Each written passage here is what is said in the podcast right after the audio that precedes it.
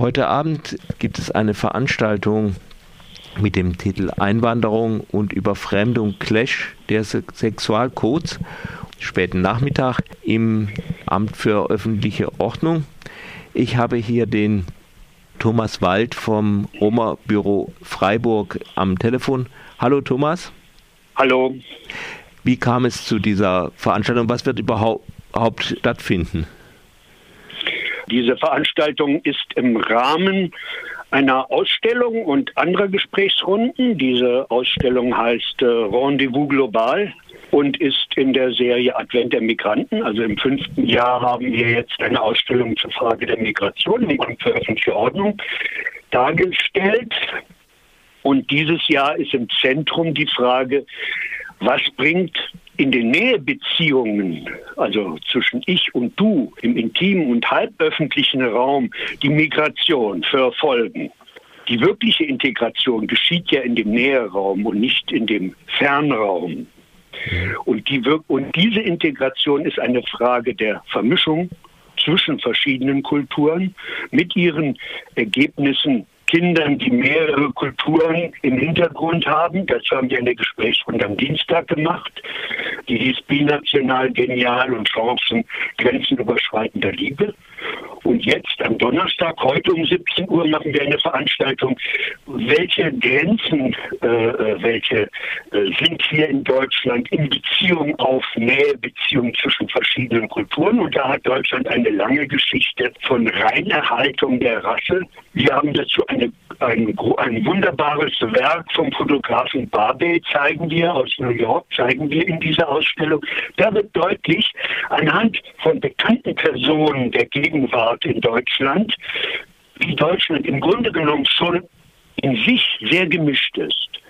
Wir haben zwei Sachen. Ein Lebensborn, Kind, der heute über 70 ist, und den Enkel von Höss, dem, wo der Großvater der Leiter des KZ Auschwitz war. Bei beiden ist die, ihre Mischung, ihre sogenannte arische Mischung vollkommen durcheinander. Es gibt einfach diesen Deutschen, der rein arisch ist, nicht.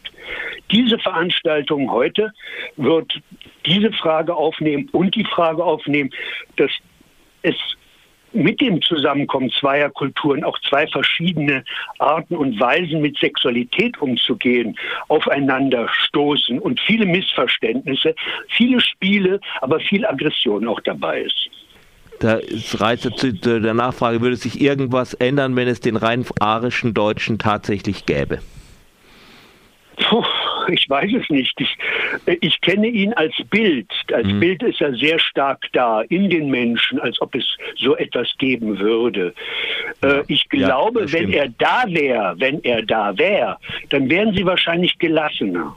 Und so, weil sie selber spüren, dass sie im Zentrum Europas sind und immer sind die Züge der Völker durch dieses Land in der Mitte Europas gezogen, wissen sie, wie hoch die Mischung ist. Und daher brauchen sie diese krampfhafte äh, äh, Klammer, wir sind rein, wir sind ein Volk und so weiter. Ich glaube, das ist ähnlich wie in China auch, wo auch so eine Mittellage ein enormes Bedürfnis nach klarer Form eines Volkes bringt mit dem Clash der Sexualcodes.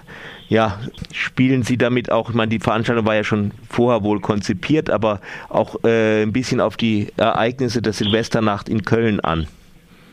Also wir spielen da nicht an, wir, wir wissen aus unserer eigenen Erfahrung, dass das seit Jahren gibt. Also diese, diese Konfrontation, die Konfrontation von jungen, agilen, äh, äh, starken Männern, die etwas erreichen wollen und, und äh, damit spielen oder äh, aggressiv sind auf, auf, auf äh, Sexualität.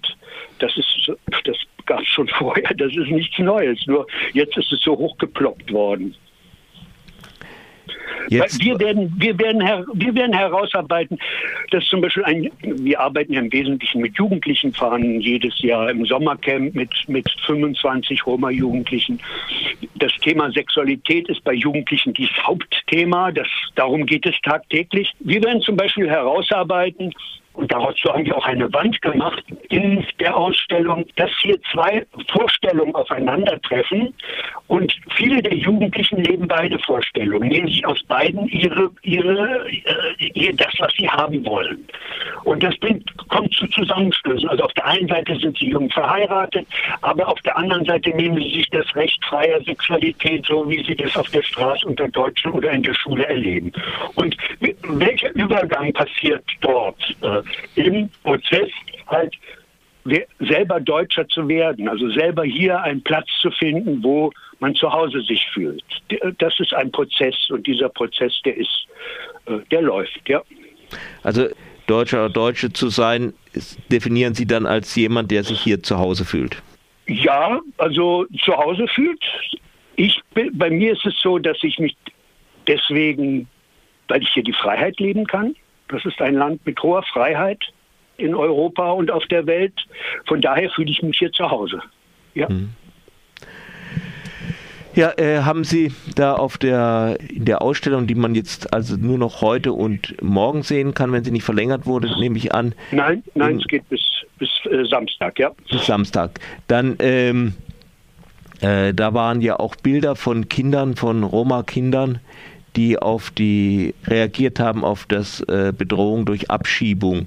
Haben Sie da, also es ist ein bisschen auch ein etwas fremder Ort für sowas im Amt für öffentliche Ordnung. Aber haben Sie da irgendwelche Reaktionen darauf bekommen? Also das ist, das ist genau der richtige Ort, weil das ist der Ort, wo das Ausländeramt ist. Ja. Das ist das Ort, der Ort, wo die große Angst besteht, wenn man monatlich oder zwei monatlich genau, es hingehen knallt muss. eigentlich aufeinander. Das ist, ein sehr, das ist ein sehr repressiver Ort von Ordnung. Mhm. Und es gibt ja das einzige Land der Welt, was ein Amt für öffentliche Ordnung hat. Also überhaupt Öffentlichkeit und Ordnung so zusammen zu amalgieren, das ist auf der ganzen Welt gibt es das nicht mehr.